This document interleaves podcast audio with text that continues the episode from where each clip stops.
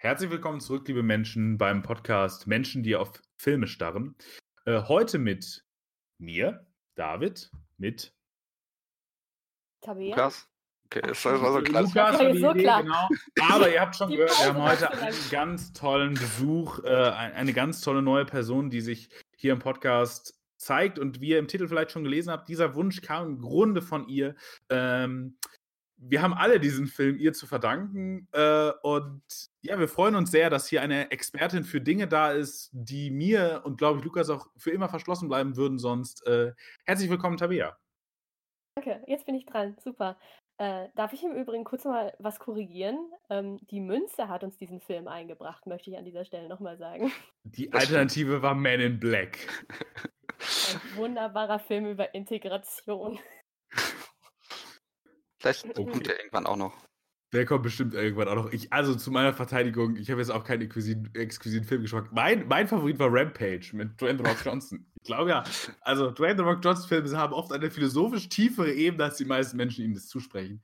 Ähm, aber über diesen Film werden wir wahrscheinlich ein anderes Mal reden. Äh, heute geht es um äh, die Mumie. There is an ancient legend of a place known as the City of the Dead. We call it the doorway to hell. where the earliest pharaohs were said to have hidden the wealth of Egypt. Are we going into battle? There's something out there. Something underneath that sand. They came to uncover its secrets. Mummies, my good son. This is where they made the mummies. They sought to unlock its treasure. And then there was light. Oh, boy. What they did Oh my god. It does exist. I think this may be the Book of the Dead. was unleash a force unlike any the world has ever known. You must not read from the book! You have unleashed a creature that we have feared for more than 3,000 years. Ja, und Tabea, möchtest du mal anfangen, uns äh, zu sagen, worum es in dem Film geht? Spezifiziert noch kurz, dass es um die Mumie von 1999 von Stephen Sommers geht, weil das ist ja durchaus ein bisschen komplex. Aber Stimmt. genau, worum geht es eigentlich in diesem speziellen Film? Es geht eigentlich um eine Gruppe von äh, drei Abenteurern, kann man so sagen. Zwei Männlein, ein Weiblein, die äh, gegen eine unsterbliche ähm, Mumie antreten müssen, weil sie die aus ähm, ja, ein bisschen Dusseligkeit aus einem tausendjährigen Schlaf erwecken. Und dann ähm, geht's rund mit Plagen und Sandstürmen und äh, allem, was einem vielleicht zu Ägypten und Wüste sonst noch so einfallen würde. Ja, wunderbar. Ich glaube, äh, viel mehr passiert das ja im Film auch nicht. Äh, aber fangen wir doch mal an. Ich würde sagen, dass das vielleicht positivste End oder Anfangsresümee, Anfangsresümee ist komisch, aber irgendwie Introduction Talk oder Meinung zu dem Film, die sparen wir uns auch für zuletzt. Und wir beginnen mit Lukas, würde ich sagen. Wie fandst du denn den Film? Was hast du mitgenommen? Ähm, mir fällt gerade ein, man kann auch vielleicht noch kurz erwähnen, dass es, das wusste ich nämlich auch gar nicht, dass äh, das eigentlich auch schon eine Neuverfilmung ist. Ich habe gesehen, irgendwie in den 30er Jahren gab es schon einen Mumie-Film. Genau. Die Und gab ja- ursprüngliche Mumie ist von 1933 oder so. Ja, irgendwie um den Dreh. Und ich glaube, es, es gab auch noch einige Fortsetzungen davon, die wahrscheinlich Mhm. aber auch alle nicht so toll sein werden. Und ein Remake. Vielleicht kann man über das nochmal irgendwann sprechen.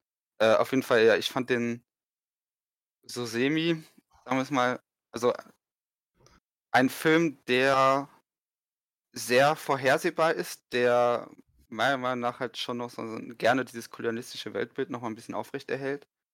Ähm, der sich halt schon sehr stark nach einem Zitat, und da werden wir auch drüber sprechen, von irgendwelchen Indiana Jones Filmen äh, anfühlt und auch leider halt recht ideenarm ist, finde ich. Auch wenn ich diesen Horror, also ich finde den Genre-Mix, sowas sieht man halt eigentlich selten, aber ich finde ihn dann doch nicht so spannend durchgezogen. Ähm, und es ist, glaube ich, ein Film, von dem halt wenig hängen bleiben wird nach einiger Zeit, der finde ich auch einfach nicht so. Also es ist vielleicht, in- ist vielleicht interessant darin, dass er nicht so interessant ist, meiner Meinung nach, aber äh, vielleicht seht ihr das ja anders. Also ich habe es jetzt nicht bereut, ihn zu sehen, er vergeht recht schnell, aber ähm, ja, er muss man nicht unbedingt gesehen haben. Ja.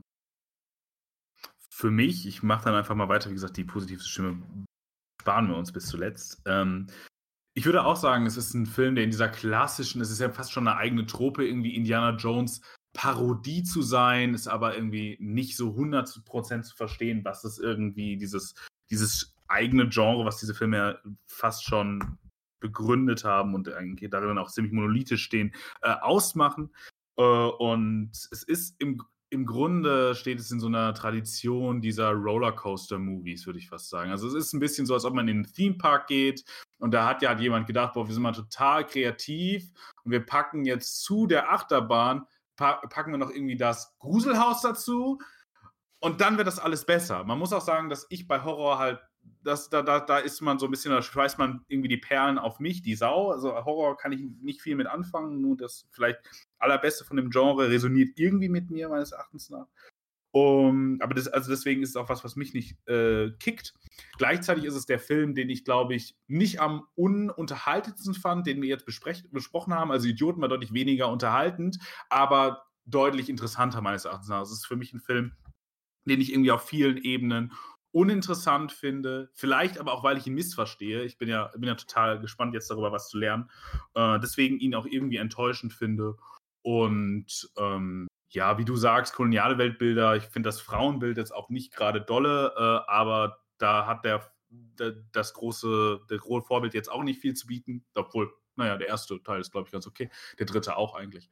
Ähm, der zweite Teil ist furchtbar. Aber Tabea das wird ja gleich noch kommen. Da haben, äh, da, die, die sieht das ein bisschen anders, da bin ich ganz gespannt drauf. Und ja, alles in allem finde ich es ein. Und ach ja, das ist vielleicht noch so, diese Achterbahn ist einfach auch zu lang.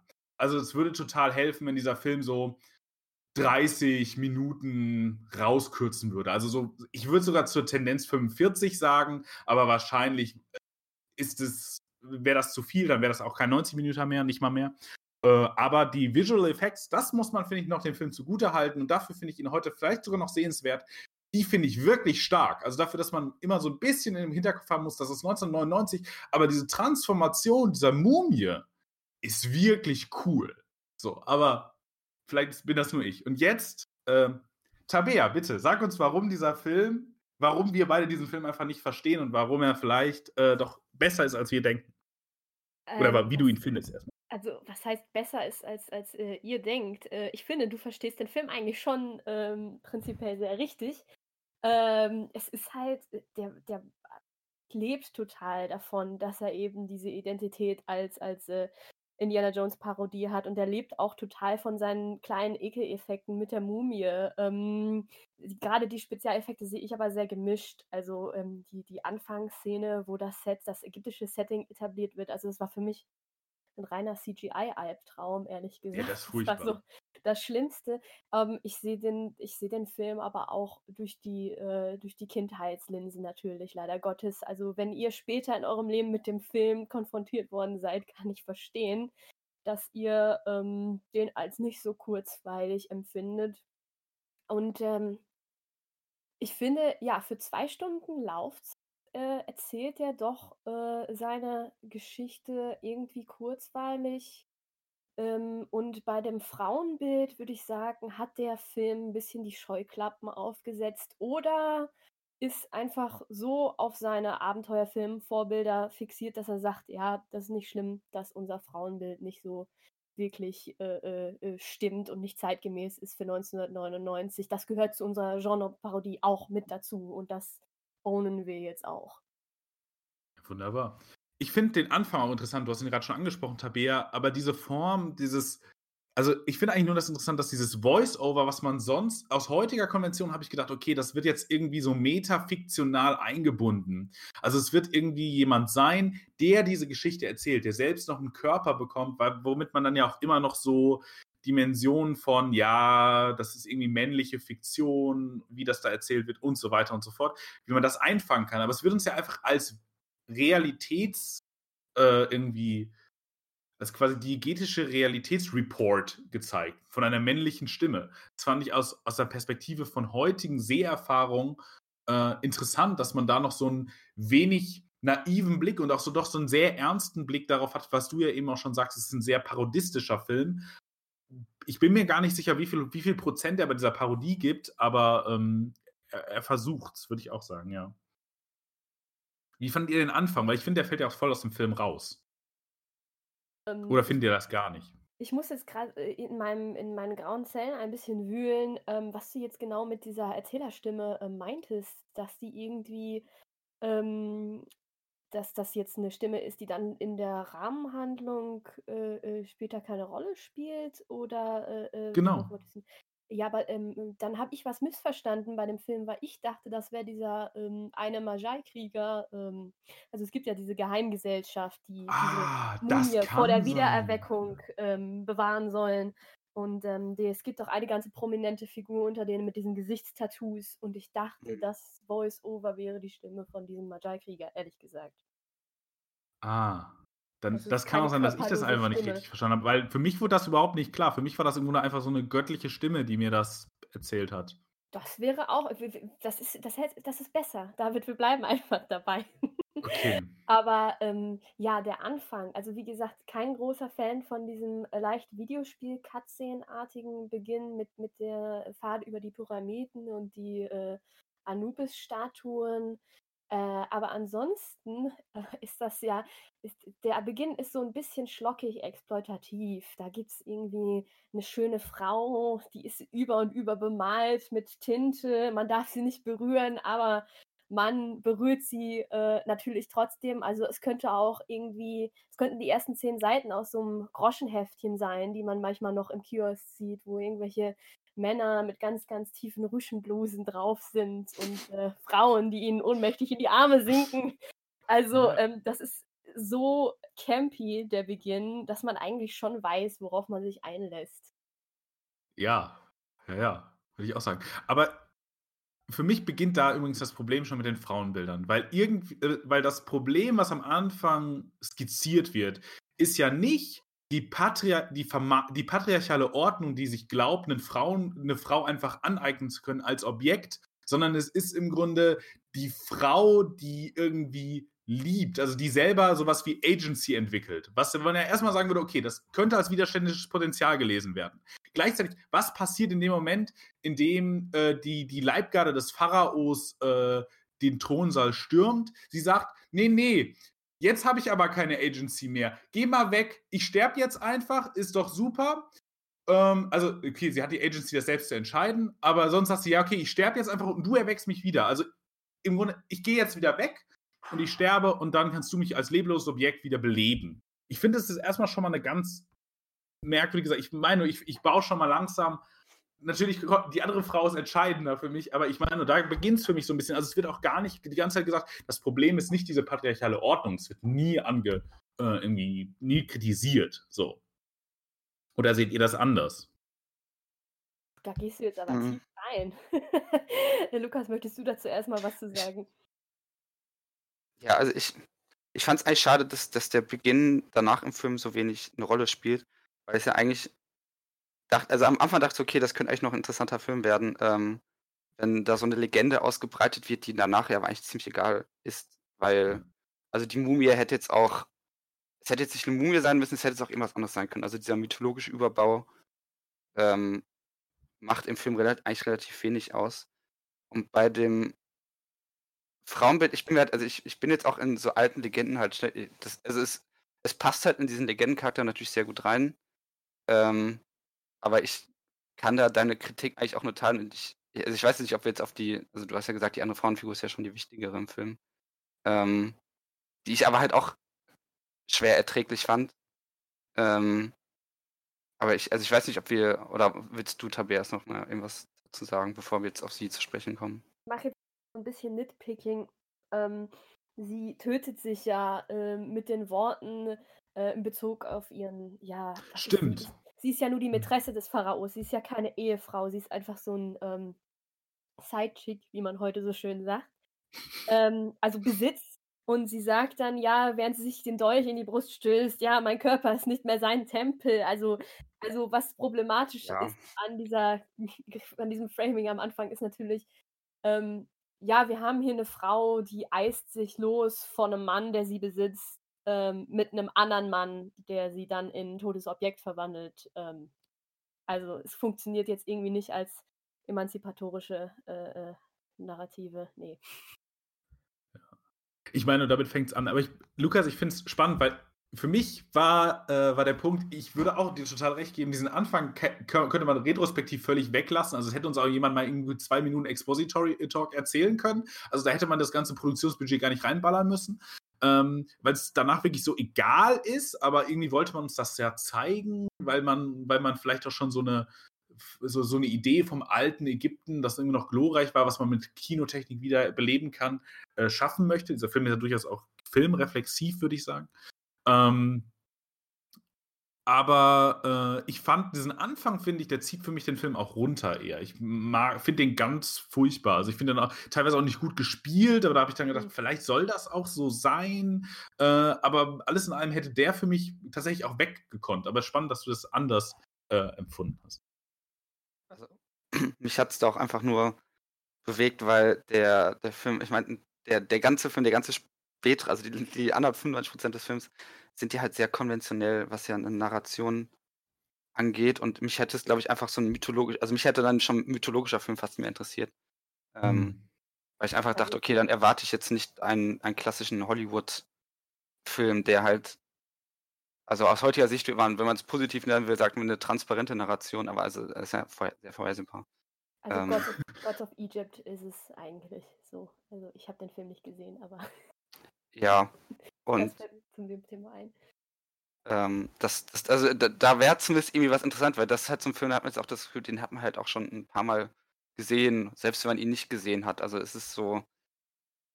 Ähm, also man kann sich ja vorher hinsetzen und denken, okay, welche, welche Plotpoints werden noch abgehakt werden müssen. Und die werden dann halt auch mehr oder minder abgehakt. Und ähm, bei diesem mythologischen Film denke ich, okay, ähm, und da sind, wären vielleicht auch ein paar Ansatzpunkte auch aus so einer Mumie kann man ja eigentlich auch viel machen. Das macht der Film ja halt leider nicht. Ähm, aber so die Frage, was ist eigentlich eine Mumie? Was bedeutet das? Ich musste an ähm, aus als eigentlich zwischen Seminarkontext, aber mal irgendwie dran denken. Da gab es gab irgendwie mal Texte dazu zu dieser Thematik lebendig begraben, irgendwie tot und nicht tot sein und solche Sachen. Aber das ist in dem Film ja halt total egal eigentlich. Ähm, und in den ersten Minuten hätte ich mir dann denken können, okay, vielleicht traut der Film sich mal an irgendein großes Thema ran. Hm. Obwohl ich finde, zu dem Mythologischen, da sagt der Film schon noch was. Ich springe jetzt mal ein bisschen in der Filmhandlung, weil es gibt dann ja den Moment, in dem äh, der Bruder ähm, Jonathan äh, dieses, dieses Amulett, also diesen Schlüssel findet und dann das öffnet oder stiehlt äh, und das dann öffnet und dann ist da diese Karte. Und äh, Evelyn kann dann ja diese Karte lesen und bringt das dann ja später zu äh, diesem Leiter des Archivs. Ähm, mhm. Und die Engländer äh, äh, insistieren dann die ganze Zeit auf diese Totenstadt und er negiert das die ganze Zeit. Und als Kindermärchen und all das. Äh, und das wird nachher diegetisch verifiziert, also im Grunde gesagt, warum, weil er ja zu diesem Geheimkult gehört, die das versuchen zu beschützen. Aber in dem Moment, und ich würde auch sagen, das bleibt im Film auch so ein bisschen vorhanden, ist es so, dass die Mythologie äh, eines Volkes oder von manchen Leuten ist einfach da, da, dass sie das nur als mythologisch sehen. Sie, wir brauchen den Blick von außen, also wir brauchen den Blick der Kolonialherren, um das wieder mit Wert zu füllen. Weil die sind im Grunde schon so darin gewöhnt, ihre Narrative zu hören, dass, äh, dass es für sie eben nur Geschichten sind. Und erst der Blick der Europäer und des amerikanischen Films hier eröffnet äh, die Wahrheit äh, dahinter. Also, dass es wirklich existiert.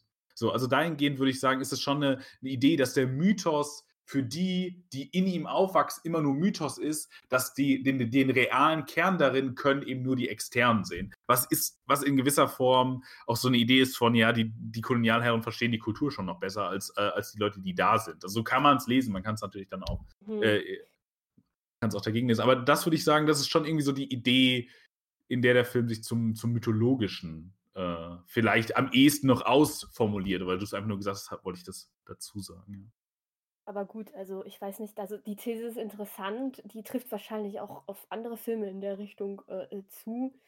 Aber ich habe irgendwie das Gefühl, ähm, dass ja vieles in dem Film an Katastrophen ausgelöst wird, weil halt die, die Kolonialherren in Anführungsstrichen überhaupt nichts mit, äh, äh, mit diesem Mythos und diesen mystischen Kräften umzugehen wissen. Also die können nicht mal ein goldenes Buch von einem schwarzen Buch der Toten unterscheiden. Und ähm, dann liest man halt so ein bisschen da drin, ähm, Ja. äh, spricht das irgendwie laut aus, was ja eigentlich laut, äh, laut der ähm, äh, Beschützer dieser Kultur nicht laut ausgesprochen soll, werden soll von fremden Zungen. Und ja, dann hat man auf einmal eine Heuschreckenplage. Und das ist Äh, total crazy, weil das so ein Turn im Film ist, würde ich sagen. Von, von ihr auch als Filmfigur, weil sie am Anfang irgendwie auf diese, Mytho diese Mythologie glaubt sie, dieser Karte glaubt sie, aber nur um irgendwie dieses haptische Objekt zu finden. Dann zieht sie sich auch zurück auf diesen Moment zu sagen, ich glaube nur an das, was ich sehen und anfassen kann. Was eine eigene Form von Dummheit ist. Ähm, und, und, und dann ist sie ja auch diejenige, die das richtig auslöst. Also ja, aber es ist interessant, dass es da diesen Turn im Film gibt. Zwischen diesem, okay, vorher glaube ich total an diese Mythologie, es gibt diesen, es gibt diesen Ort äh, und so weiter, weil dieser Ort ist ja schon vorher mythologisch. Den Ort kann sie auch vorher nicht sehen und nicht anfassen, aber sie glaubt daran, dass es den gibt. Aber sobald sie da ist, geht es dann nur noch darum, ich glaube nur noch daran, was ich sehen und anfassen kann. So. Ja.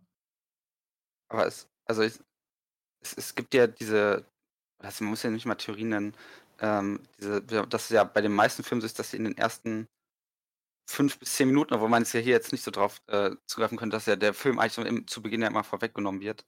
In Stil, Atmosphäre etc. Äh, und das wären ja jetzt hier eher dieser, also der Film beginnt ja dann eigentlich mit dieser Schlacht zwischen Beduinen und ich glaube es sind Franzosen. Ähm, und ja, da Franzosen war auch schon, Engländer. Eins von beiden müssen es sein. Ja. ich glaube, es sind Franzosen, aber ähm, also wir haben ja eh verschiedene europäische Nationalitäten, die auf, oder generell Nationalitäten, die aufeinandertreffen. Äh, aber dann äh, wird er quasi durch die Mumie eigentlich gerettet, also man durch diese, weil die die Beduinen ja vor einer Erscheinung äh, flüchten oder so.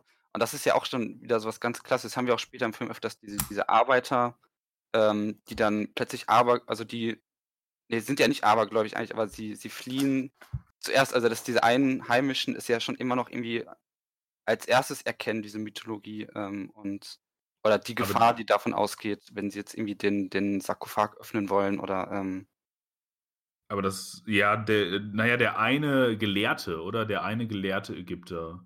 Die anderen sind ja nicht äh, viel, also die einen sind halt einfache Arbeiter, äh, die vorgeschickt werden, die zwar irgendwie so grundlegend wissen, okay, hier können Gefahren lauern, aber das halt machen müssen aus ökonomischem Druck. Äh, und es gibt auch, äh, weil alle anderen haben im Grunde irgendwie abstrakte Angst um ihr Leben oder sind halt der gierige Jude. Ja, aber als sie die, die Truhe öffnen und dann Angst vor diesem Fluch haben, sind ja am Ende noch diese vier, äh, die am Ende dann auch umgebracht werden müssen. Ähm, und die Arbeiter davor, also man könnte jetzt natürlich auch sagen, okay, das ist einfach nur so eine abstrakte Todesangst, weil das Licht geht aus und es klingt gruselig.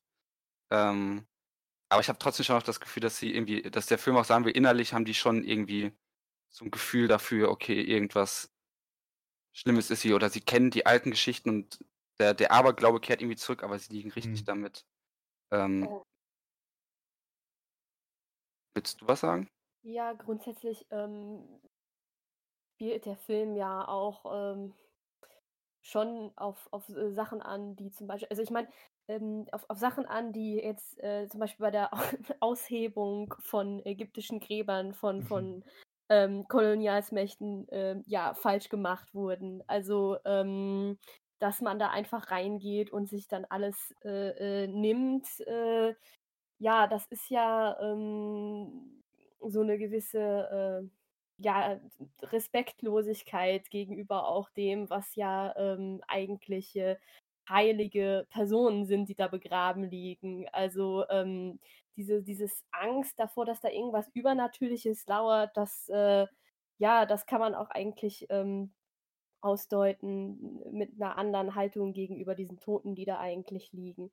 Es wird sogar in der ähm, irgendwann in, einem, in so einem Dialog zwischen einem von diesen Cowboys und diesem O'Connell, also gespielt von Brandon Fraser, wird irgendwie einmal ähm, kurz äh, so eine äh, Referenz dazu gemacht, dass ja zum Beispiel Mumien, wenn diese Gräber ausgehoben wurden, tatsächlich irgendwie nicht als ähm, Artefakt irgendwie gut Mhm. behandelt wurden und irgendwie dann in irgendwelchen Museen aufbewahrt wurden, sondern zum Teil halt von den Plünderern verbrannt wurden, die sich da halt einfach nur die Schätze rausholen wollten. Also es ist schon, man könnte das jetzt versuchen, äh, kolonialkritisch irgendwie zu lesen, was da jetzt in diesen Grabstätten vor sich geht und mit diesen Cowboys passiert, die sich da bereichern wollen. Aber das ist ja auch interessant, dass es einen Unterschied zwischen den einen Kolonialherren gibt, die tatsächlich dort waren. Also die Engländer und Franzosen waren ja tatsächlich Kolonialmacht äh, über äh, Ägypten, also über Wirtschafts- und so. Wir müssen da jetzt nicht tiefer reingehen. Äh, Wikipedia-Artikel gibt es, glaube ich, dazu. Ähm, aber auf jeden Fall waren, waren, das ja die Kolonialmächte und die äh, beiden Brüder äh, oder die beiden Geschwister, äh, Evelyn und Jonathan, sind ja Briten, also halb Brit äh, Briten. Irgendwie, sie haben ja irgendwie auch noch eine Route in Ägypten, wie man dann nachher hört. Übrigens auch diese Geschichte, wie der Vater sich dann die Mutter genommen hat, auch, auch äh, nicht ganz so unproblematisch, finde ich. Ähm, aber dahingehend ist ja auch interessant, dass die Differenz ist, die ja schon im Schiff angezeigt wird, dass die Amis eigentlich primär Bock haben auf Baller.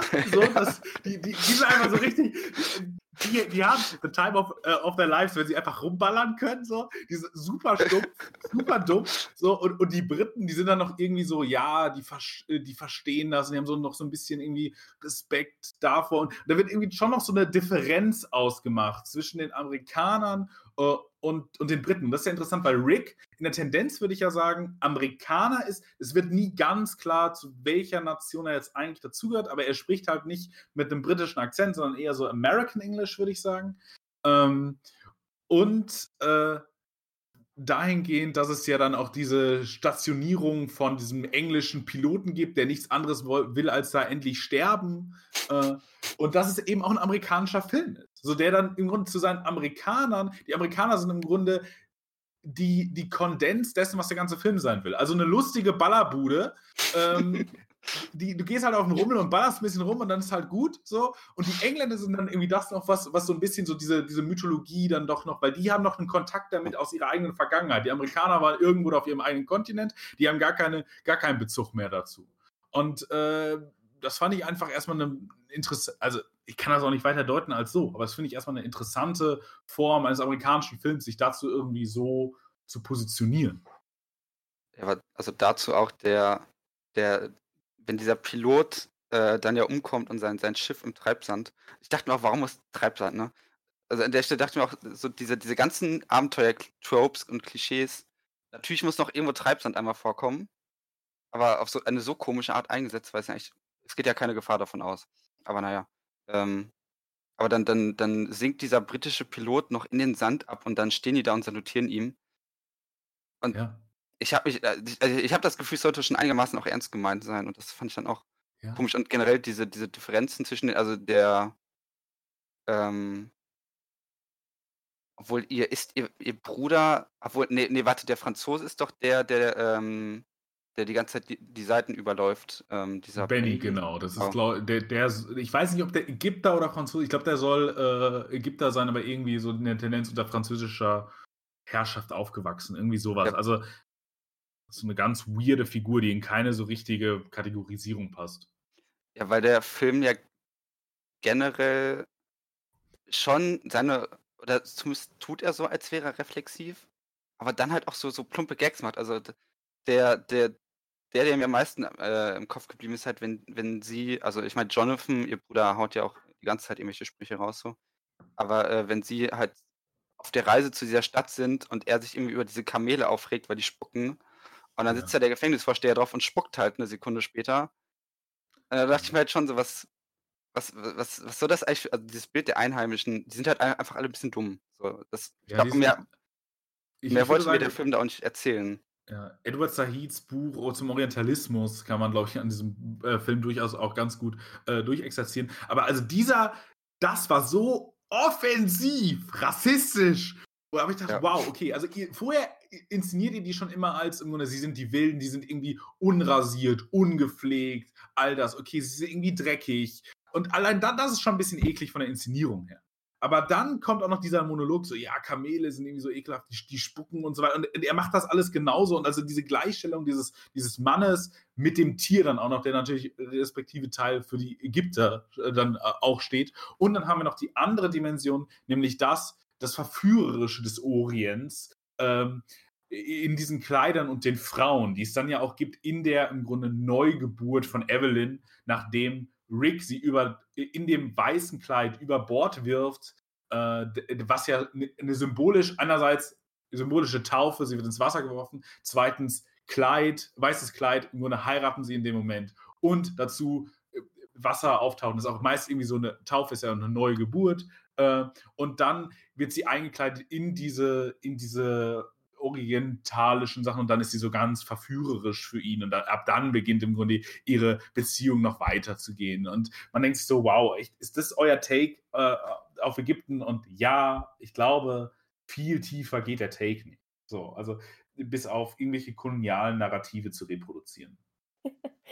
Ja, das ist, das ist schön, dass, dass du diese Szene jetzt auch nochmal richtig durchanalysiert hast. Was, was mir an der ganzen Sache nur aufgefallen ist, ähm, das war ja dieses klassische, ähm, oh, wir haben hier so eine Bibliothekarin äh, und die sieht so ein bisschen, also wir haben versucht, die unattraktiver zu machen. Ne? Wir haben ja. eine Brille aufgesetzt, die Haare hochgesteckt. Wir wissen alle, Frauen mit Brillen und hochgesteckten Haaren sind einfach leicht tendenziell unattraktiv. Und dann, ähm, das, der Übergang war aber so komisch, weil es gibt ja nicht so ein plötzliches Makeover, sondern wir haben erst die Szene, wo er sie quasi im Schlafzimmer überrascht, wo schon ihr Haar herabgelassen ist ne, und sie, sie ihr Nachthemd anhat.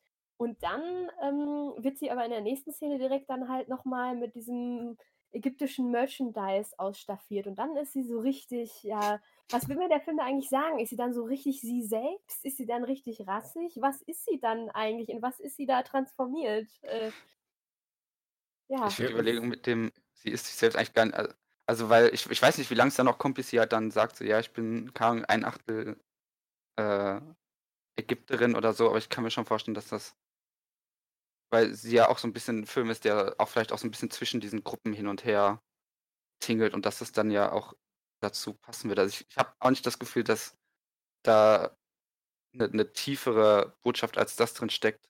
Ähm, ich musste auch an diesen, an diesen lustigen Text denken, weil du ja gesagt hast, die Frau mit den äh, hochgesteckten Frisuren, das ist doch irgendwie in allen möglichen Coming-of-Age-Filmen so sei, wenn die, die, die, Treppen dann. Nee, dann kommt ihr Makeover und die nehmen einfach nur die Brille auf und die Haare werden runtergemacht mhm. und dann mhm. läuft in Slow-Mo die Highschool eine Treppe runter und dann sieht plötzlich total schön. Ähm, ja. Das ist hier jetzt natürlich anders, aber das, das hast du recht, das Klischee ist schon sehr stark. Und ich wollte noch Im kurz Grund? sagen, als, als sie aus dem Wasser steigt und sich über den Verlust ihrer schönen Kleider beschwert, das äh, ja. Es ist mir auch schön in Erinnerung geblieben. Ja, ich finde es ganz also spannend. Hab, Sorry, ja, Tabea, du. Ich, ich, möchte kurz sagen, ich habe irgendwie das Gefühl, ähm, bei euch dürfen die Frauen in den Filmen am besten nichts tun, was man so von Frauen erwartet, äh, erwarten würde. Also, dass sie sich jetzt über den Verlust ihrer Kleidung beschwert hat, na gut, die ist halt ein bisschen prissy, ne? Ähm, das habe ich jetzt nicht als so gegenderte Beschwerde mir irgendwie negativ äh, äh, vermerkt. Äh, aber gut. Aber. Oder sag du erst. Nee, nee, jetzt äh, das okay. machen wir schon aus. Aber ich, also ich frage mich halt, weil dieses. Also so ein bisschen frage ich ja trotzdem, was, was sie so als Figur soll, dieses ultra tollpatschige, obwohl sie gleichzeitig ja die, die Wissensgierige ist, sie ist ja auch die, also ich meine, Ricks Antrieb ist ja auch eigentlich einfach nur, er muss sich halt daran halten und irgendwann verliebt er sich dann so in sie und äh, dann ist sie aber gleichzeitig halt auch schon noch die moralische Figur, weil sie wäre am Ende nicht abhauen, während Rick so sagt so, ja, dann gehe ich halt weg aus Ägypten. Ähm, so ein bisschen frage ich mich das halt schon, was, also sie ist natürlich klar überzeichnet in ihrer Tollpatschigkeit. Kann man vielleicht dann auch schon wieder als reflexiv auslegen, wenn man das will. Aber ähm, so ein bisschen habe ich mich schon gefragt, was, was das eigentlich soll oder also was, was du, was hast du denn in ihr gesehen, ähm, was man ihr dann doch positiv auslegen könnte. Ja, weiß nicht, sie, sie, sie hat da so ein komisches Mischmasch äh, äh, von, von Tropes, äh, die Frauen oft irgendwie zufallen, äh, die, ja, ich, ich werde nicht so richtig schlau aus ihr. Also einerseits hat sie ja diesen ähm, üblen Büchse der Pandora-Moment, den ich mir bei ihr nicht so ganz erklären kann. Also den kriegt sie auch, glaube ich, nur, weil ähm, weil das Plot sonst halt einfach äh, nicht mehr vorankommen würde. Also wenn sie weil sie eine Frau Plot ist. Hm? Weil sie eine Frau ist, kriegt sie den äh, Punkt. Ja, sonst wäre sie keine Pandora, wenn sie keine Frau wäre. Also eine männliche Pandora, äh, tut mir leid, die gibt es in der Mythologie einfach nicht. Ähm, dann werden irgendwie ja ganz plump auch irgendwelche Kommentare äh, gegen Frauen gemacht von Figuren, die wir nicht gut finden sollen. Äh, ich glaube, dieser eine Gelehrte, den sich die Cowboys da irgendwie angelacht haben, so, der sagt irgendwie sowas, so, "Ah, was weiß die schon, die ist ja so eine Frau, ne? Mhm. Dann werden wir so ein bisschen beruhigt, so, ja, immerhin sind wir nicht so sexistisch wie diese Figur, die gleich sowieso sterben wird. Äh, was aber wiederum ähm, wohl positiv aufgefallen ist äh, äh, an der Figurenzeichnung, ist, dass sie halt ähm, an diesem Slapstick, den die Männer da fabrizieren, dann auch teilhaben darf. Wobei ich Stimmt. da auch noch so ein bisschen ge- geteilt bin, weil das ist nicht das erste Mal, dass ich eine Frau in Slapstick-Situationen äh, äh, sehe im Film. Also das war jetzt nichts Neues in den 90ern.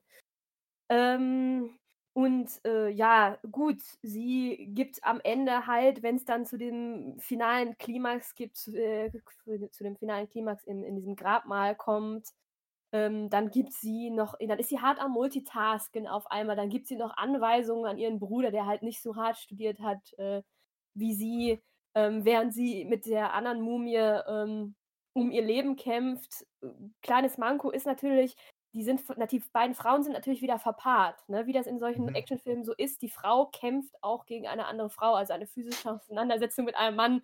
So weit sind wir einfach noch nicht. Ja, und ist, ist nicht ihr im Grunde ihr Kampf auch primär, dass sie wegrennt? Also, weil die andere hat ja eine Waffe und sie nicht so, sie versucht sie dann abzuwehren und dann, genau, dann ist sie irgendwie so das Archiv des Wissens, äh, was dann einmal auch angezapft werden durfte. Aber zum Beispiel ihr Bruder, der vorher der absolute Larry im ganzen Film ist. So. Aber der wird dann, kriegt dann auch so, so coole, so, so ein bisschen Badass-Momente. Also der darf zumindest noch ein bisschen was machen. Und sie darf dann einmal, okay, er kennt ein Zeichen nicht. Und dann kann, dann kann man die Frau nochmal fragen, ah ja, was war da nochmal dieser Vogel, Pelikan? Und dann sagt sie das, zum Glück weiß sie das gut, da ist ja das auch das Archiv des Wissens für. Und das ist dann im Grunde ihre große Aufgabe. So, also das, das fand ich dann auch so, gib ihr doch irgendwie noch einen Moment, dass sie dann, weiß ich nicht, so zwei Wachen einfach mit so einem Schwert oder gib ihr eine Pistole, gib ihr dann einen Phallus und dann kann sie die Männer halt niederballern. So, also irgendwas. So, da finde ich, ist äh, Brandon Fraser ist natürlich mit Abstand der coolste am Ende. Äh, gut, wer hätte alles anders erwartet. Aber so ein bisschen mehr, finde ich, hätte man ihr am Ende dann doch, doch noch geben können, weil ja im Grunde, das wäre mein, mein Take, so ein bisschen zu der Idee des Bibliothekarischen und des Wissens und des Archivs, was der Film vielleicht anlegt, ist nämlich zu sagen, dieses Wissen gehört eigentlich nicht in die Bibliotheken. Das zumindest nicht für uns im Kino. Das ist uns eigentlich egal. Also wir machen hier keinen Film für Gelehrte oder so. Dieses Wissen ist eigentlich nur interessant, wenn wir das nutzen, um auf Abenteuer, um auf Abenteuer zu gehen. Und ich glaube, dass das ist passiert auch in ihrer Transformation. Weil sie einerseits natürlich irgendwie zur Mätresse wird, wenn sie in diesen, wenn sie neu eingekleidet wird, aber andererseits auch dieses im Grunde so ein bisschen aufhört, die Bibliothekarin zu sein, die sie ja sein will. Sie ist eine furchtbare Bi- Bibliothekarin. Äh, das wird uns ja am Anfang auch klar gemacht. Ähm, und dann ein bisschen mehr zur Abenteurerin wird. Und dafür ist das Wissen eigentlich da, weil das würde für mich auch zu diesem Charakter von äh, dem Film als so ein bisschen Theme Park Ride passen. Also hier gibt es keine intellektuelle Auseinandersetzung, auch wenn wir das vielleicht gerade tun. Aber im Grunde gibt es in diesem Film keine, keine große Ambition, irgendeine intellektuelle Auseinandersetzung mit irgendwas zu machen, sondern einfach nur, es gibt hier dieses Wissen und die, diese Mythologie und all das, aber wir tragen das jetzt mal raus dahin, wo es für das Kino nämlich zählt, nämlich da, wo Spaß ist. So, und jetzt lass uns mal Spaß haben dann. Ähm, ja, und äh, das würde ich sagen, äh, unter dem Take steht es für mich. Und da finde ich am Ende so schade, dass sie dann nur noch mal darauf zurückfallen darf, dass sie irgendwie dann doch eine Bibliothekarin ist, obwohl sie ja eigentlich mehr als Gelehrte eintritt. Aber ich glaube, der Film setzt es einfach gleich. Ist es ist ein Unterschied, ob man gelehrt ist oder Bibliothekarin. Das sind völlig unterschiedliche Skills. Aber na gut. Ähm, und, äh, und ihr dann nicht nochmal sagt, okay, aber sie darf jetzt auch selber irgendwie auf das Abenteuer gehen. Sie darf irgendwie auch ein bisschen mit rumballern in der Ballerbude. So, sondern das scheint dann doch irgendwie noch so ein männliches Ding zu sein. Also gut, wie du es richtig sagst, sie wird einmal mit der Frau gepaart äh, und darf, darf glaube ich, also wenn ich mich richtig erinnere, äh, es kann auch sein, dass ich, dass ich das Fehler erinnere, aber primär quasi vor ihr wegrennen, weil die Frau hat ja ein Messer und sie nicht, glaube ich. Jetzt habe ich euch Mhm. totgequasselt. Nee, nein, nein, ich, ich warte da nur, ob, ob Lukas noch vielleicht quer einsteigen will. Ähm, ich antworte jetzt nur mal kurz, äh, das war ja schon wieder einiges, aber mir fällt halt auf, dass ähm, vielleicht, sehen wahrscheinlich viele andere Leute auch so, äh, dass, dass du ja erwartest, okay, wenn eine Frau in einem Actionfilm vorkommt, ähm, dann muss die auch irgendwann so richtig kompetent bei der Action ähm, mitmachen können. Und da bin ich noch nicht ganz mit an Bord. Also das macht mich für mich jetzt noch keine ähm, kompetente äh, Frau jetzt irgendwie aus in einem Actionfilm, dass die auch irgendwie äh, da eine Pistole auf einmal findet irgendwo am Wegesrand und dann damit mal schießen darf. Also ich bin so ein bisschen weg von dieser fallischen Heldin äh, schon wieder. Aber Ja, gut. ja, ich, ich, ich glaube ich auch, aber äh, weil ich glaube, weil ich den Film so lese, nur nochmal, um mich zu erklären, weil dieser Film für mich am Ende doch nur darauf hinausläuft, zu, wie, wie ich sage, also einfach nur eine geile Ballerbude zu sein. So, und einfach, einfach wir, wir alle haben ein bisschen Spaß, alle schießen ein bisschen um sich, super. Ähm, und dann aber zu sagen, daran dürfen alle partizipieren. Also dann darf äh, der Typ, der diese Sandkrieger hat, alle dürfen da irgendwie mitmachen. Die Amis können eine Zeit lang mitmachen und all das. Aber die einzige Person, die aus dem allen exkludiert wird, ist sie. So, also, weil sie darf daran nicht wirklich partizipieren. Das heißt nicht nur, weil eine Frau irgendwie in einem Film eine Pistole findet und einmal schießt, ist sie dann emanzipiert. Das möchte ich gar nicht sagen. Aber in diesem Film, in dem es mir doch so stark darauf anzukommen scheint, Spaß zu haben und ins Abenteuer zu gehen und, und irgendwie einfach wilden, wild los rumzuballern oder irgendwie Leute in zwei, also Mumien in zwei Hälften zu hämmern mit irgendeinem Schwert oder so, ist all das das, woran sie nicht partizipieren kann. Das heißt nicht, nur weil sie daran partizipieren will, wäre sie dann nicht automatisch emanzipiert, aber zumindest das könnte man ihr doch mal geben, dass sie doch dann Teil der Gruppe ist, die das auch kann. Das meine ich nur. Aber ich kann auch dich verstehen, dass das, ähm, äh, dass das sehr in diese fallische Heldin hineingehen würde. Das wollen wir ja auch alle nicht. Aber du hast recht. Vielleicht bin ich da ein bisschen zu sehr drin gerade. Also das, was sie in dem Film machen darf, ist, äh, sie darf, sie will ja erstmal aus der häuslichen Sphäre raus. Das kündigt sie ja ihrem Bruder gegenüber an. Sie sagt ja so, ich brauche Felderfahrung. Sie will ja auf Mhm. jeden Fall mit auf diese Expedition gehen. Was sie auch darf, ist äh, romantisch Kamele reiten. Das betont der Film ja noch, dass sie sehr gut darin ist. Das war ein großartiger romantischer Moment der amerikanischen Filmgeschichte. Ähm, und äh, ja, dann, was so ein bisschen oberflächlich ist, ist, dass sie ja nochmal in Touch mit ihrer Heritage dann irgendwie gebracht wird. Das ist irgendwie so eine Fußnote in dem Film. Äh, Und ansonsten ist sie ja mehr so der Rätsellöser und Konfliktvermeider der Party. Also wenn die da einmal kurz vorm Mexican Standoff mit, äh, mit den äh, anderen Amerikanern stehen, dann sagt Stimmt. sie, ja, äh, hier Jungs, wir müssen uns jetzt nicht hier zerschießen, weil ich weiß, wo wir eigentlich graben müssen. Äh, also, weiß nicht, sie ist einfach so ein, wenn überhaupt, wenn sie ein Abenteurer ist, wenn sie ein Abenteurer wird in diesem Film, dann ist sie ja mehr so ein Trickster-Typ und kein Kämpfer und Cowboy wie die ganzen anderen Figuren, die da noch so mitmischen. Ja. Ist ihr Bruder aber eigentlich auch nicht. Also ihr Nee, Bruder aber- aber- kämpft aber Bruder, Ja, am Ende kämpft er. Oh, aber ihr Bruder hat so eine andere, ähm, so einen anderen Seitenhieb von dem Film mitbekommen, irgendwie, fand ich. Aber da können wir vielleicht gleich mal drüber sprechen. Falls Lukas noch was zu ihr sagen will, würde ich das jetzt noch machen. Sonst würde ich gerne zum Bruder übergehen, weil, ja, der, der, der ist mir noch ein bisschen äh, mystisch. Ja. Dir Äh, mystisch? ich habe, also ihr habt eigentlich schon das meiste gesagt, deswegen habe ich da eigentlich auch nichts mehr zu sagen. Also ihr könnt gerne, ich habe noch ein paar Sachen, aber ihr könnt gerne mit dem Bruder erstmal vorfahren. Da habe ich jetzt auch gar nicht so viel zu. Ach so, also wenn du jetzt auch nichts zu dem Bruder zu sagen hast, dann. Nee, äh, Ihr, ihr könnt ihr Ey, gerne machen. Also total. vielleicht ich bin total gespannt. Erzähl. ähm, mir, also ich meine, ähm, jetzt, äh, jetzt kommt der, ähm, der Moment, wo man sagen kann, so ein böser Mensch ist, der Böses sieht, aber ich hatte das Gefühl, ähm, sowohl ihr Bruder als auch dieser Benny, dessen Ethnizität wir ja gar nicht richtig feststellen konnten, der, der, der Überläufer, sag ich jetzt mal, die Mhm. werden beide irgendwie ähm, auf typische 90er-Manier queer gecodet.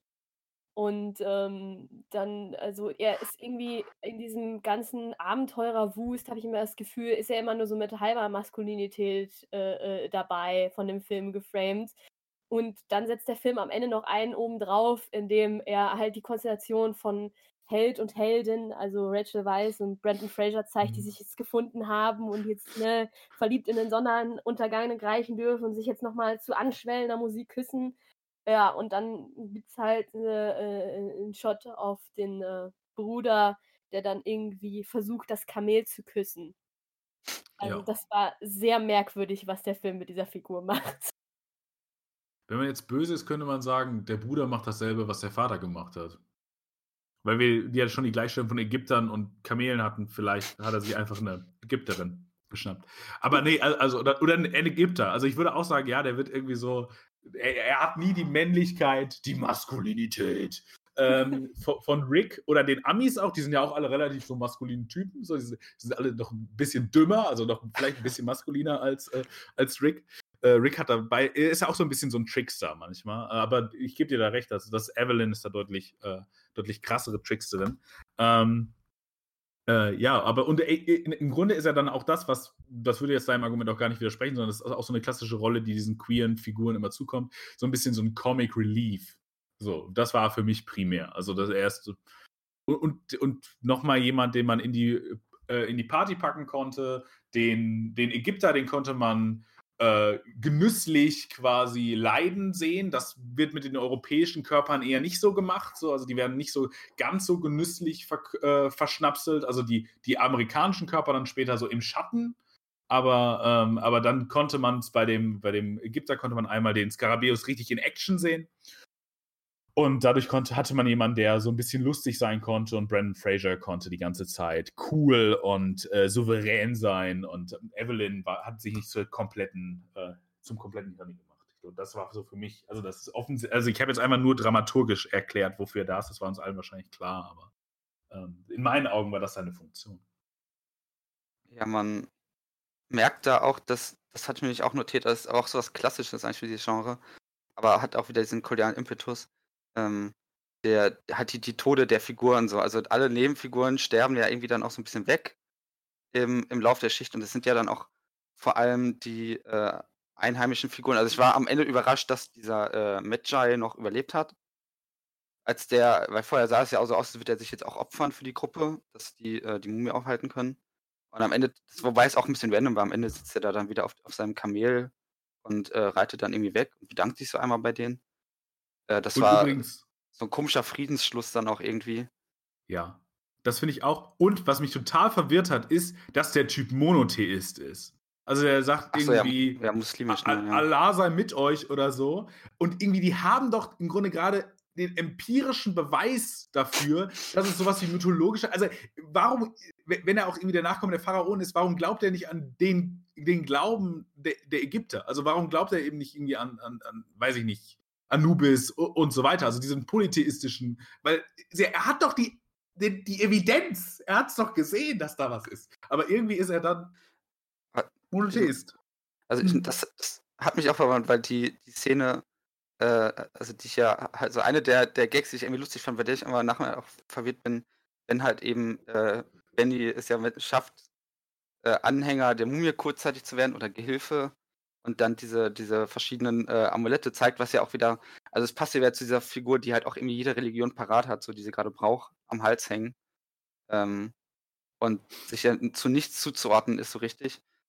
Ähm, und ich mich aber gefragt habe, hat der die Mumie wirklich dann dadurch, weil er am Ende zeigt er eigentlich den Davidstern, meine ich?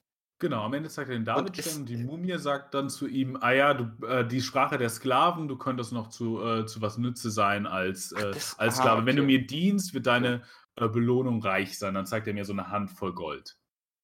Ja, das ist natürlich die, also generell wie, wie, in dem Film werden ja eigentlich auch erstmal nur die bestraft, die gierig sind.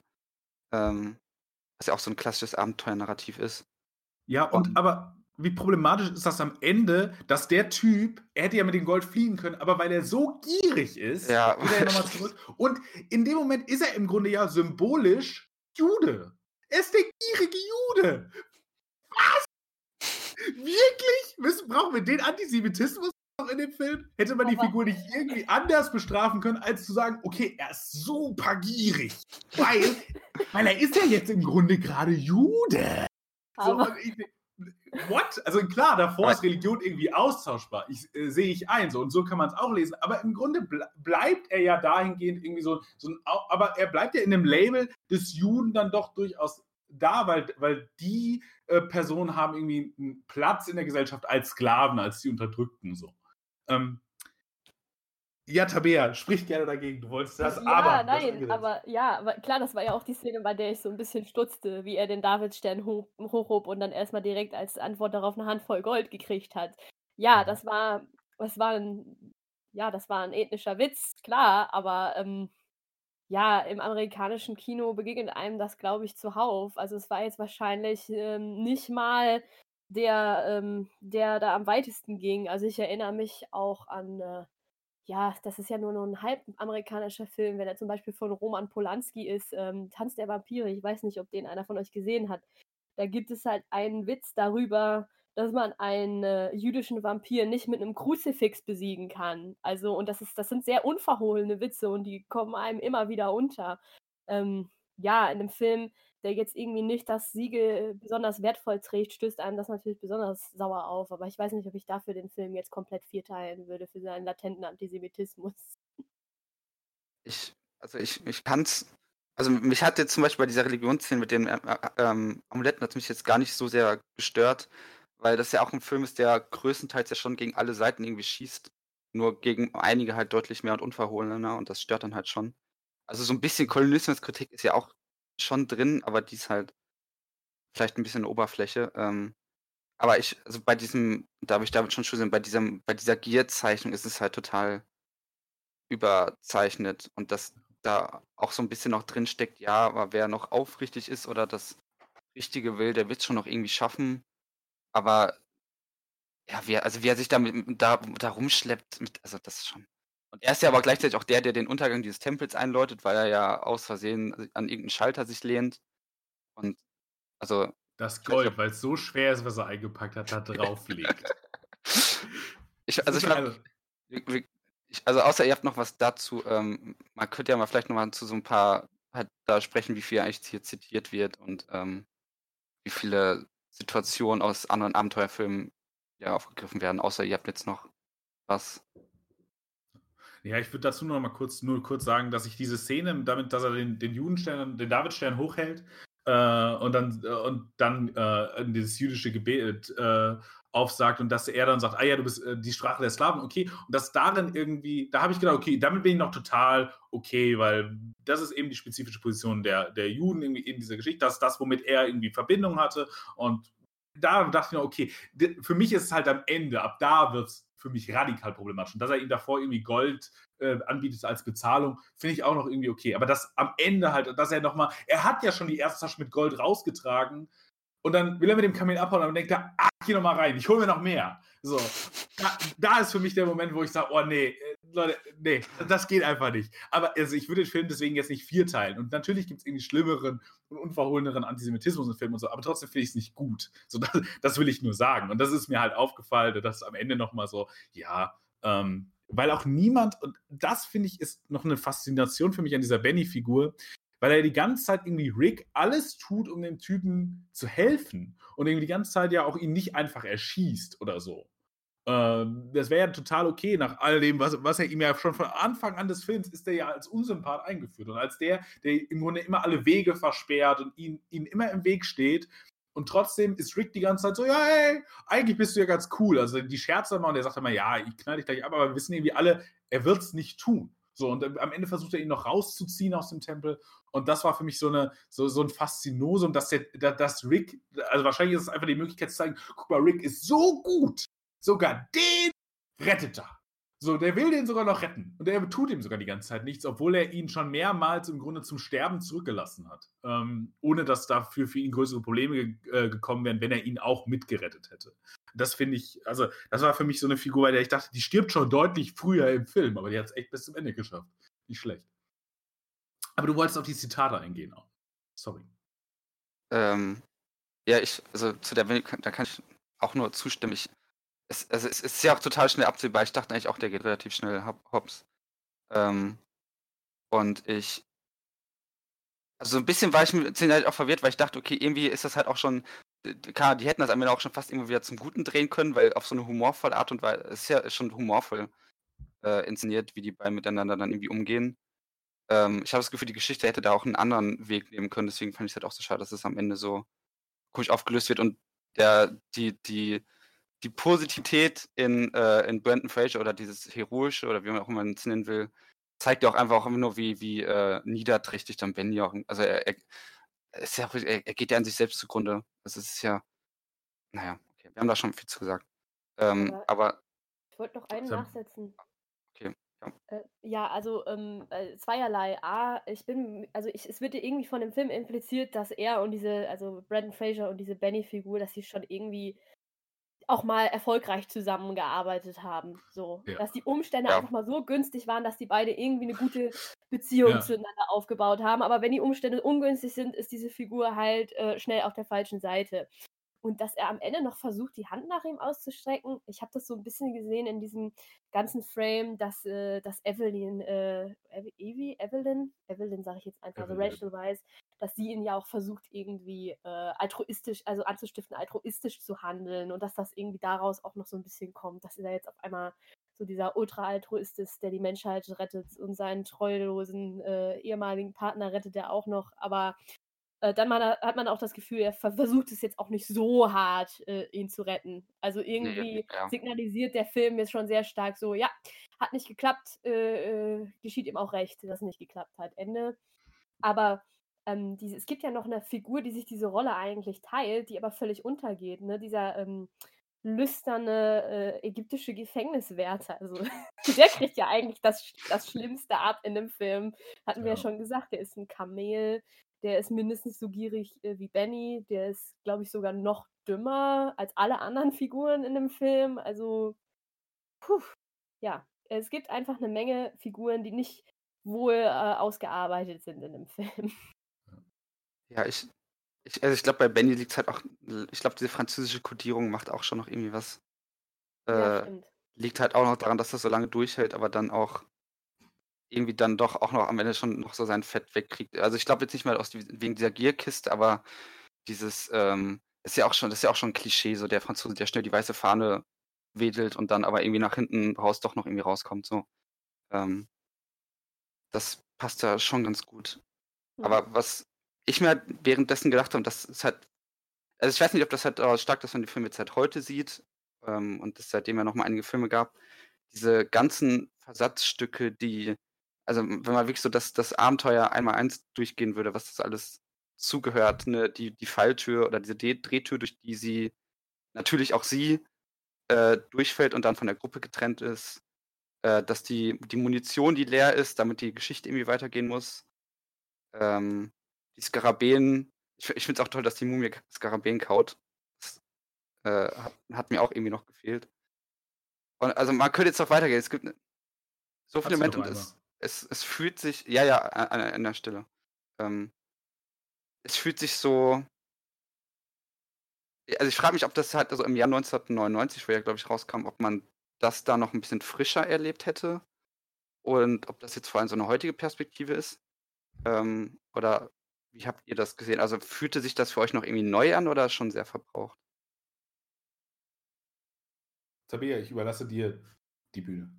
Wunderbar. Ähm, ja, ich betrachte äh, ähm, das zumindest im Kontext von diesem Film ja nicht als, als verbraucht, sondern das ist ja irgendwie dieses äh, schon dreimal durchgekaute Breichen, was irgendwie mir, weil ich den Film halt als Kind vorgesetzt bekommen habe, immer noch schmeckt. Also, ähm, was mir an Referenzen stark aufgefallen ist, abgesehen davon, dass der wirklich alle Abenteuerfilm-Referenzen totschlägt, äh, ist, ähm, es gibt auf jeden Fall ähm, Zombie-Film-Referenzen, also hier ähm, in Richtung George R. Romero, wenn dann irgendwie so Mhm. eine vertrocknete Mumienhand auf einmal aus dem Wüstensand Hm. hochschnellt. Äh, auch diese ganze Szene, wo ähm, dieser, ähm, die, also die Mumie, also der Hohenpriester Emotep, wo der sich irgendwie auf unerklärliche Weise auf einmal die ähm, ganzen Dorfbewohner irgendwie untertan gemacht hat, dass sie dann auch so wie so Zombies durch die Hm. Gegend schwanken. Ähm, ja, ansonsten, ähm, ich weiß nicht, inwieweit, das hätte, da hätte man sich vielleicht mal schlauer machen müssen, wie weit er überhaupt sich irgendwie optisch versucht, in manchen Sequenzen ranzutasten an, äh, an diese alten Universal-Horrorfilme, also an zum Beispiel jetzt den Mumienfilm von 1932 in, in der Darstellung der Horrorelemente. Aber ich habe irgendwie das Gefühl, so über die Darstellung der Horrorelemente ähm, haben wir auch uns noch nicht so richtig ausgelassen. Aber falls ihr jetzt noch zum Abenteuerfilm und Filmreferenzen was habt, äh, will ich das jetzt auch nicht abblocken. Ähm, Also zu deiner Initialfrage, Lukas, auch nochmal, ich glaube, dass dem Film tatsächlich so ein bisschen seine 21 Jahre, die er jetzt für uns auf dem Buckel hat, äh, auch nicht gut tun, was diese, diesen Referenzkanon angeht, weil ich glaube, er war für die, damalige Zeit schon in der Tendenz eine relativ herausstehende Sache. Nur heute ist es halt alles nochmal hundertmal zitiert worden und äh, es wirkt halt noch verbrauchter, als es vielleicht damals schon war. Ähm, und Ja, also ich glaube, es gibt ein paar Referenzen, die da sind. Also Indiana Jones wird mehrere Male zitiert. Also unter anderem bei der Kofferszene. Äh, das gibt, da ist, glaube ich, eine Szene aus Indiana Jones 3. Ich kriege die alle so ein bisschen durcheinander. Da gibt es ja so eine ähnliche Szene. Ich glaube, das ist da mit der Parallelmontage äh, mit ihr und ihm äh, im Raum. Äh, ja, und dann diese Szene, es gibt die eine Mal, die hier schön anders aufgelöst wird, die, das ist so eine Anleihe an ähm, Indiana Jones 2, wo er mit dem Säbel ist und Indiana Jones erschießt ihn ja einfach und ich glaube, hier wird die Kugel geblockt. Äh, genau, also es gibt mehrere von diesen äh, Anleihen oder ich weiß nicht genau, worauf du hinaus willst. Ich wollte jetzt einfach nur mal zwei sagen, die mir irgendwie jetzt gerade noch im Gedächtnis geblieben sind. Ja, es, also ich habe mich halt einfach gefragt, ob der Film halt eigentlich mehr aus mehr besteht, aus seinen Versatzstücken, die man irgendwie schon kennt, die ein bisschen aneinander gereiht werden. Ähm, weil was mir da auch noch ein, also der Film ist ja auch voll von One-Linern. Da gibt es sehr, sehr viele von in irgendwie Situationen, wo dann nochmal irgendwie ein Spruch abgelassen wird, die, wo ein paar von eigentlich auch ganz nett sind oder ganz unterhaltsam.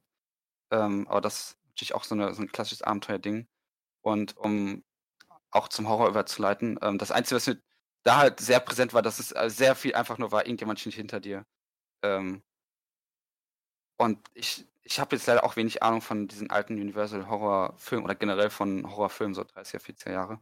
Ähm, aber das wirkte mir eigentlich schon sehr modern, nach, also, oder, also zu den 90er Jahren nach einer sehr modernen und schon vielleicht ein bisschen einfallslosen Art des Horrors. Oder die Mumie, die dann über den Gang huscht, vorne und hinten, während dieser eine Mann, der seine Brille verloren hat. Ähm, den, den und nicht sieht. Also das ist wirklich für mich eigentlich sehr nach klassischem Horror, den ich jetzt auch nicht besonders fand für diesen Kontext. Ja. Bevor du uns erleuchtest, ich habe ja auch keine Ahnung von Horror. Ich kann aber noch einmal sagen, für mich wirkte das tatsächlich auch so ein bisschen, vor allem am Anfang, das emanzipiert sich dann daraus so ein bisschen, aber als ob so am Anfang um dieses tatsächlich klassische Geisterbahn ging. Also es, es schnellten irgendwie Sachen raus, also so aus mhm. dem äh, aus dem äh, Sarkophag geht dann die Hand raus. Das kennt man ja dann auch aus diesen klassischen Darstellungen von Geisterbahnen. Dann schnell irgendwie so diese Mumie kippt dann so nach vorne, wird dann nachher wieder zurückgeklappt äh, und all das. Und davon raus emanzipiert sich der Film dann langsam und sagt, okay, äh, wir kommen, lass uns von der Geisterbahn weggehen und der Film kann ja auch noch andere Dinge. Also äh, vielleicht war es früher so, dass der Film auch aussah wie der, wie der Rummel dann irgendwie in den 80er-Jahre-Darstellungen im Film.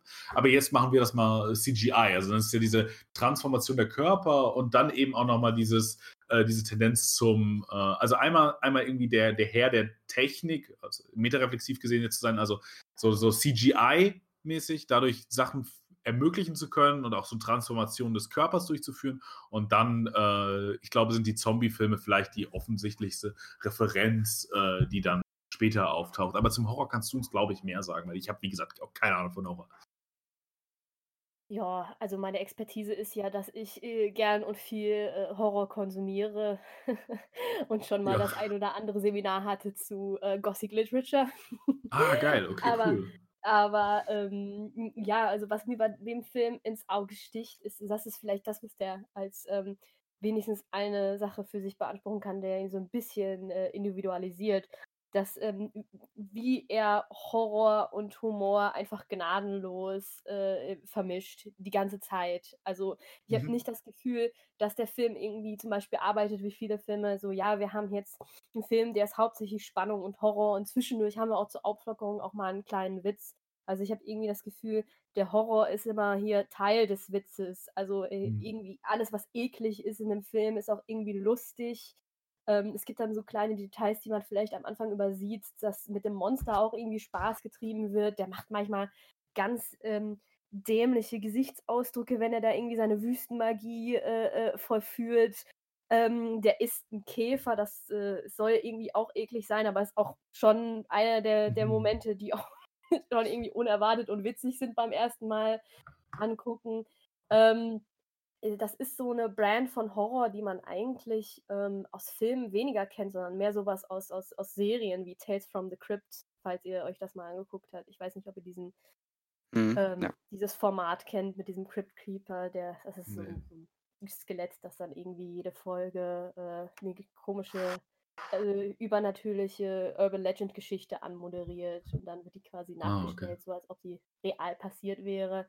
Und ähm, Fun Fact, äh, ursprünglich war wohl der Film auch mal in der frühen Entwicklungsphase, also dieser Film jetzt, die Mumie, ähm, gedacht als so eine ähm, äh, Tales from the Crypt Folge. Und dann ist das aber irgendwie ähm, in, in einen Hollywood-Film umgewandelt worden, statt Ah. in eine 30-minütige Folge. Okay, cool. Ähm, ich könnte jetzt immer so weitermachen, aber vielleicht wollt ihr ja auch noch einsteigen. Ich, ich kann nur sagen, dass ich das, dass ich den Punkt richtig gut finde. Das hat mir, äh, hat den Film für mich jetzt besser gemacht.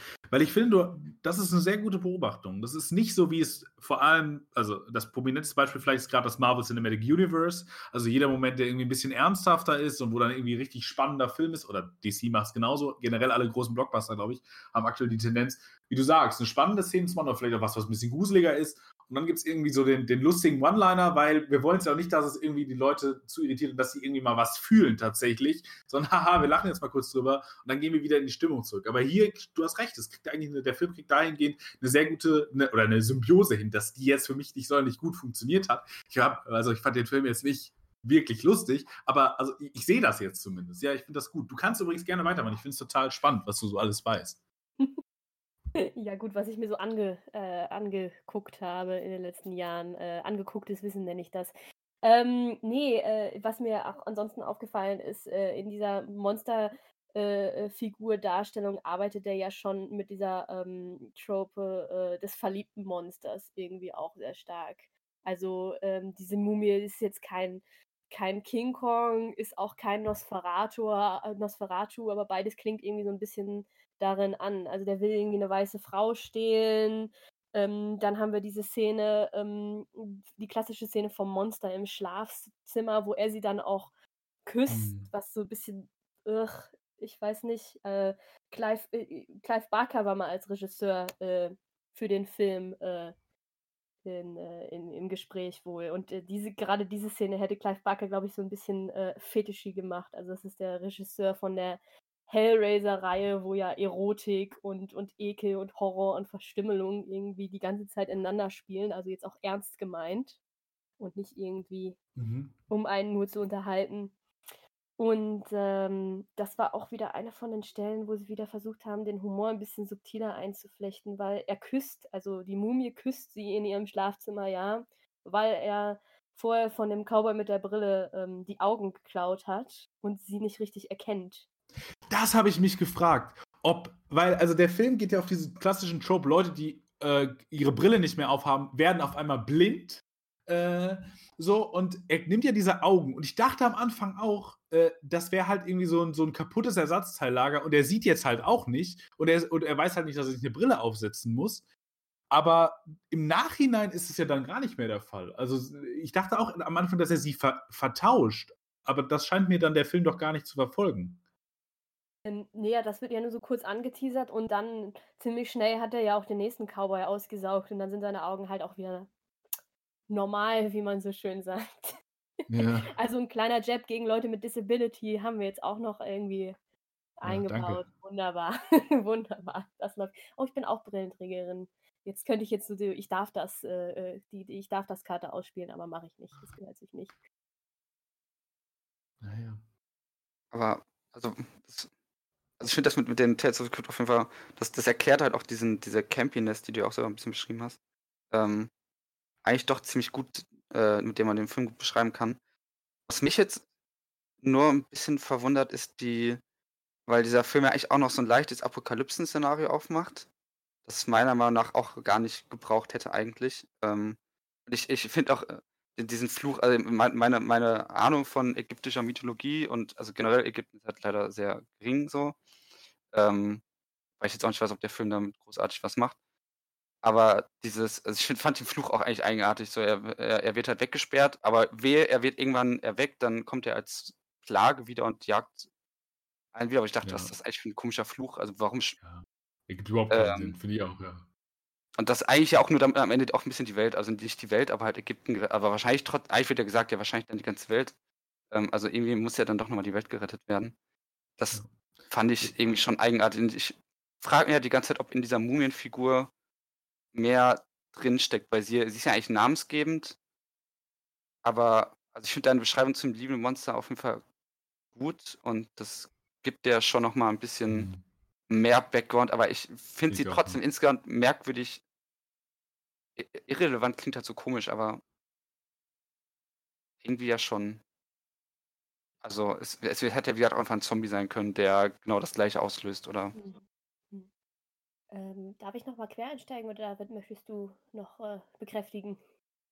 Nee, nee, total. Ja. Äh, Ja, ich wollte noch kurz äh, dazu sagen, ähm, zu diesem, ähm, ja, etwas Stirnrunzelnden, ähm, also es, es erregt Stirnrunzeln, dass der Fakt, dass er verflucht wird, also eigentlich bestraft werden soll und dann, ähm, dass der Fluch einem aber quasi ähm, Superkräfte gibt, kann man ja sagen.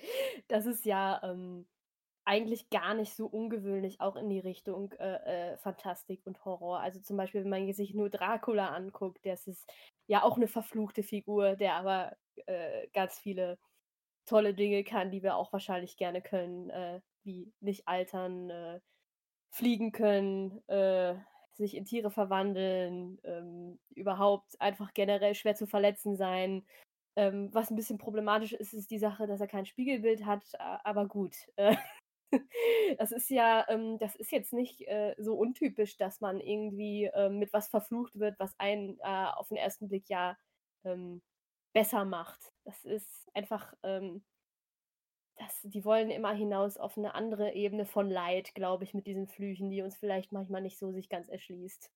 Da, also da, da stimme ich dir auch zu. Ich finde find diesen Fluch trotzdem eigentlich nur nur eigenartig, weil, also jetzt nicht mal als interpretiert so als es bringt ihm was, sondern wir, wir laden uns damit quasi so eine Gefahr selber auf, dass, ähm, also das, das finde ich einfach, also ich, ich finde die Idee eines Fluchs eigenartig, die eigentlich dein ganzes Land theoretisch hinraffen kann. Ähm, Und ich würde noch weitergehen, ich verstehe die ganze Mythologie nicht.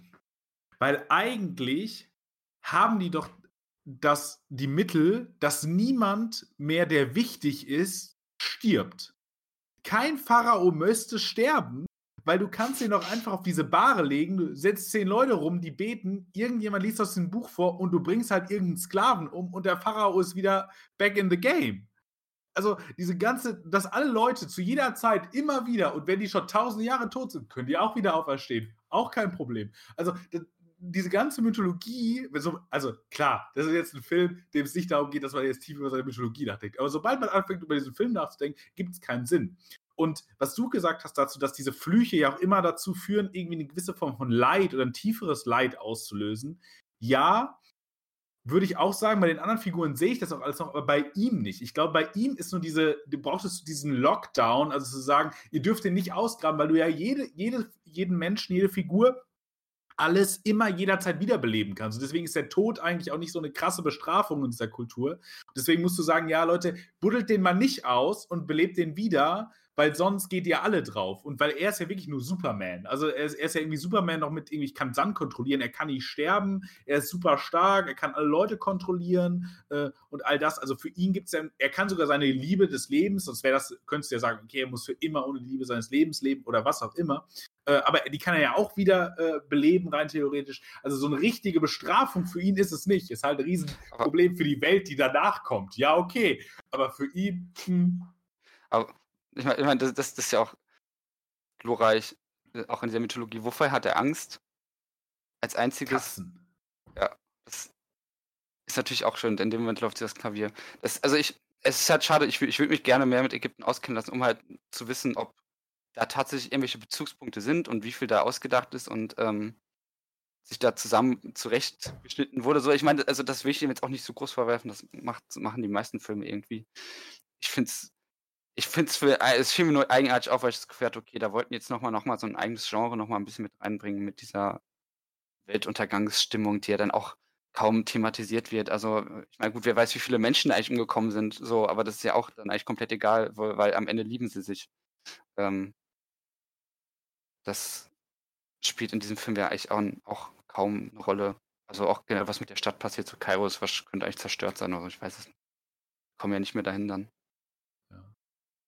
Irgendwie eine, eine sehr oberfläche Apokalypse, die sich da vollzieht. Also mir ist auch der Scope dieser Apokalypse nicht ganz klar. Ich glaube, das ist aber auch typisch für so Abenteuerfilme. Auch bestimmte Ja. Comic-Verfilmungen haben das an sich, dass irgendwas von einer gigantischen Magnitude die ganze Zeit angekündigt wird und die Situation tritt dann auch ein und man sieht dann auch irgendwie Leute, die vor irgendwas wegrennen, was irgendwie alles um sie herum zerstört. Aber die Zerstörung ist dann doch nie zu groß, als dass wir irgendwie jetzt zu traurig sein müssten um die ganzen Zivilisten, die dabei irgendwie umgekommen sind. Also der einzige Ja, Film, bei, bei dem mir das irgendwie sauer aufgestoßen ist, bewusst, ist zum Beispiel sowas wie Man of Steel, wo so viel Collateral Damage irgendwie entsteht äh, durch die ganze Situation, dass man am Ende richtig verärgert ist, dass man keinen klassischen Superman-Film bekommen hat, wo alles schön Friede, Freude, Eierkuchen ist. Also ist man Und richtig offended, wenn das auf einmal doch dachte- Konsequenzen hat. Und dann dachte man mit äh, irgendwie Zack Snyder rettet es mit Batman wie Superman nochmal. Aber naja, äh, eigenes, äh, eigene, eigenes Kapitel. Äh, nee, aber was ich äh, noch sagen wollte, was ich aber schon wieder vergessen habe, ich wollte noch irgendwas sagen. Ähm, ich ich glaube, dass wir dem? Film vielleicht auch ein bisschen Unrecht tun, wenn wir jetzt so so wahnsinnig viel über die, die genauen Zusammenhänge nachdenken, weil, äh, wie, wie du auch gesagt hast, Tabea, also das macht man, macht man halt einfach so. Und ich glaube auch, dass ganz viel davon passiert, gar nicht damit wir so viel äh, so, so schade und äh, um die äh, Zivilisten trauern. Das tut man ja meist nicht, die sind eigentlich nur dafür da, um zu sterben und dann denkt man sich, oh, sind sie tot.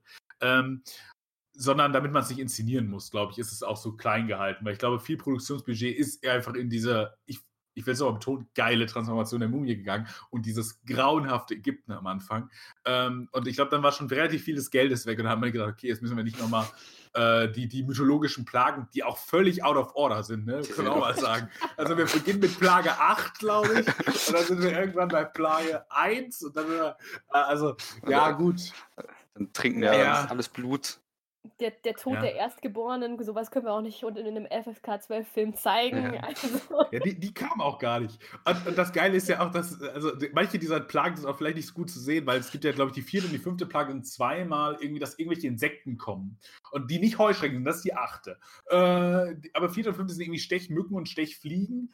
Ähm, ja, gut, da, da weiß man halt auch nicht, was ist passiert. Aber also natürlich spielt er, finde ich, alle aus, aber ich fand schon cool, dass es so total out of order ist. Also, dass die Heuschrecken, die, die achte Plage, sondern irgendwie als allererstes kommen, bevor noch irgendwas anderes passiert ist.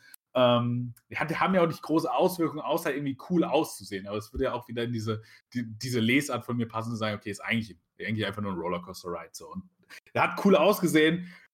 Mission accomplished. So.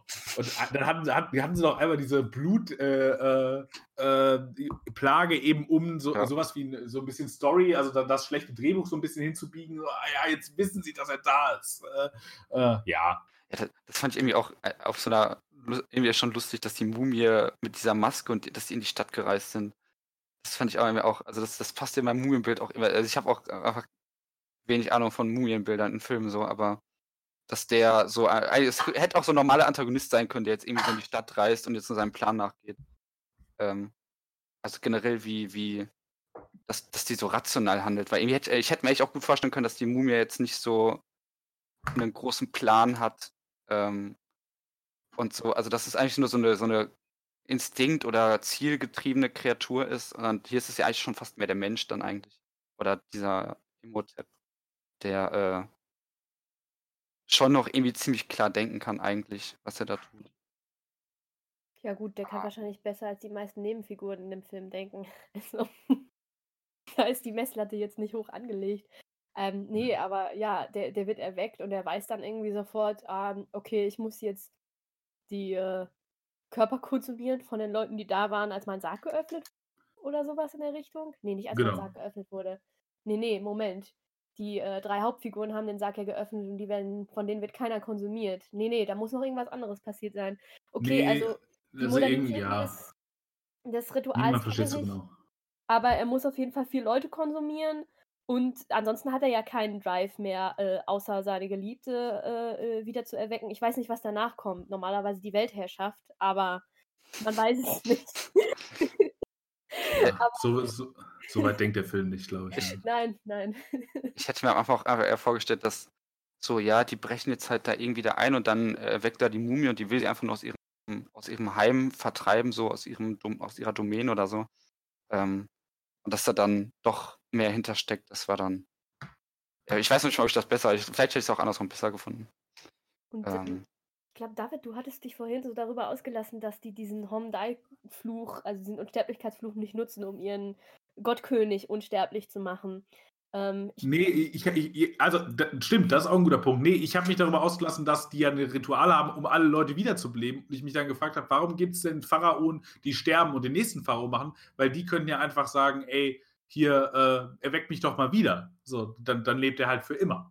Also ich bin jetzt, weiß Gott, kein äh, Ägyptologe, aber so wie ich das äh, verstanden habe, ist, äh, gibt es ja das für den, für den Pharao das diesseitige Leben und auf ihn wartet ein total glorreiches jenseitiges Leben. Also die hatten, glaube ich, gar kein Interesse daran, äh, dass der Pharao ewig lebt. So, irgendwann war es einfach die Zeit des Pharaos, äh, ins Totenreich zu gehen und dann da weiter zu regieren. So haben die sich das, glaube ich, äh, Ja, stimmt. Könnte gut sein. Aber andererseits, warum haben da nicht alle Pharaonen relativ schnell sich selbst quasi um die Ecke gebracht, wenn, wenn, äh, wenn, wenn, danach irgendwie ein Leben als Gott auf sich wartet? So, also, ich glaube, aus dem gleichen Grund, warum ein Pharaonenmord kein ehrenhafter Mord ist, David. Ich glaube, jetzt, jetzt versuchst du da zu viele Schlupflöcher zu finden. Ja, nee, ich, ich, da müsste ich mich jetzt belesen. Aber das, das wären einfach so Fragen, die jetzt in meinem Kopf aufpoppen. Das müssen uns ÄgyptologInnen äh, erklären. Mit Blick auf die Uhr, liebe Menschen, ähm, es macht mir sehr viel Spaß, aber würde ich fragen, habt ihr noch Dinge, die euch sehr wichtig sind? Sonst würde ich langsam abmoderieren. Äh, zu dem Film auf jeden Fall nicht mehr, ne. Tabea? Ich, ich glaube, ich habe das meiste äh, äh, äh, unterbringen können. Also von, zu dem Horror hätte ich jetzt natürlich noch nachlegen können, dass der viel auf, auf der ganz basalen Urangstebene arbeitet in seinen Schockmomenten so, also Käfer und Dunkelheit, ne? Ähm, mehr, mehr hat der Film dann Mhm. eigentlich nicht noch zusätzlich zu der Mumie. Ähm, ja, und dieses ganze, ich sag mal, kapitalistische und imperialistische System, was da irgendwie noch aufgemacht wird, das muss man jetzt auch nicht unbedingt weiter äh, äh, diskutieren. Also mit quasi der Mumie als äh, äh, Apex Predator, der dann die gierigen Leute äh, äh, einfach direkt konsumiert. So, das ist einfach eine klassische Monster-Trope, würde ich sagen. Weil ähm, ich komme auch nur noch mal darauf auf die, das Thema Kapitalismus, weil ich hatte mir die Kritik von ähm, Wolfgang M. Schmidt Jr. angeguckt zu dem äh, Remake von 2017 und da hatte er Ah, das okay. irgendwie ganz groß aufgemacht in Bezug auf Archäologie und also diese Abenteurer, die da vorkommen und deren Hyperkapitalismus und dann auch noch was, äh, dann hat er noch was aufgespannt zum äh, ja, äh, Antiterrorprogramm von Großbritannien und so. Also es ist interessant, das ist, äh, würde ich jetzt einfach nur mal als Empfehlung reingeben, dass man sich den Review anguckt. Ja, wir gucken uns das, glaube ich, jetzt alle ganz gespannt nach dem Podcast an. Ich würde sagen, das waren tolle abschließende Worte. Äh, wir bedanken uns bei dir, dass du dir Zeit genommen hast. Ich bedanke mich bei Lukas, dass, äh, dass du wieder dabei warst. Und äh, ich würde sagen, liebe Menschen, äh, bleibt gesund.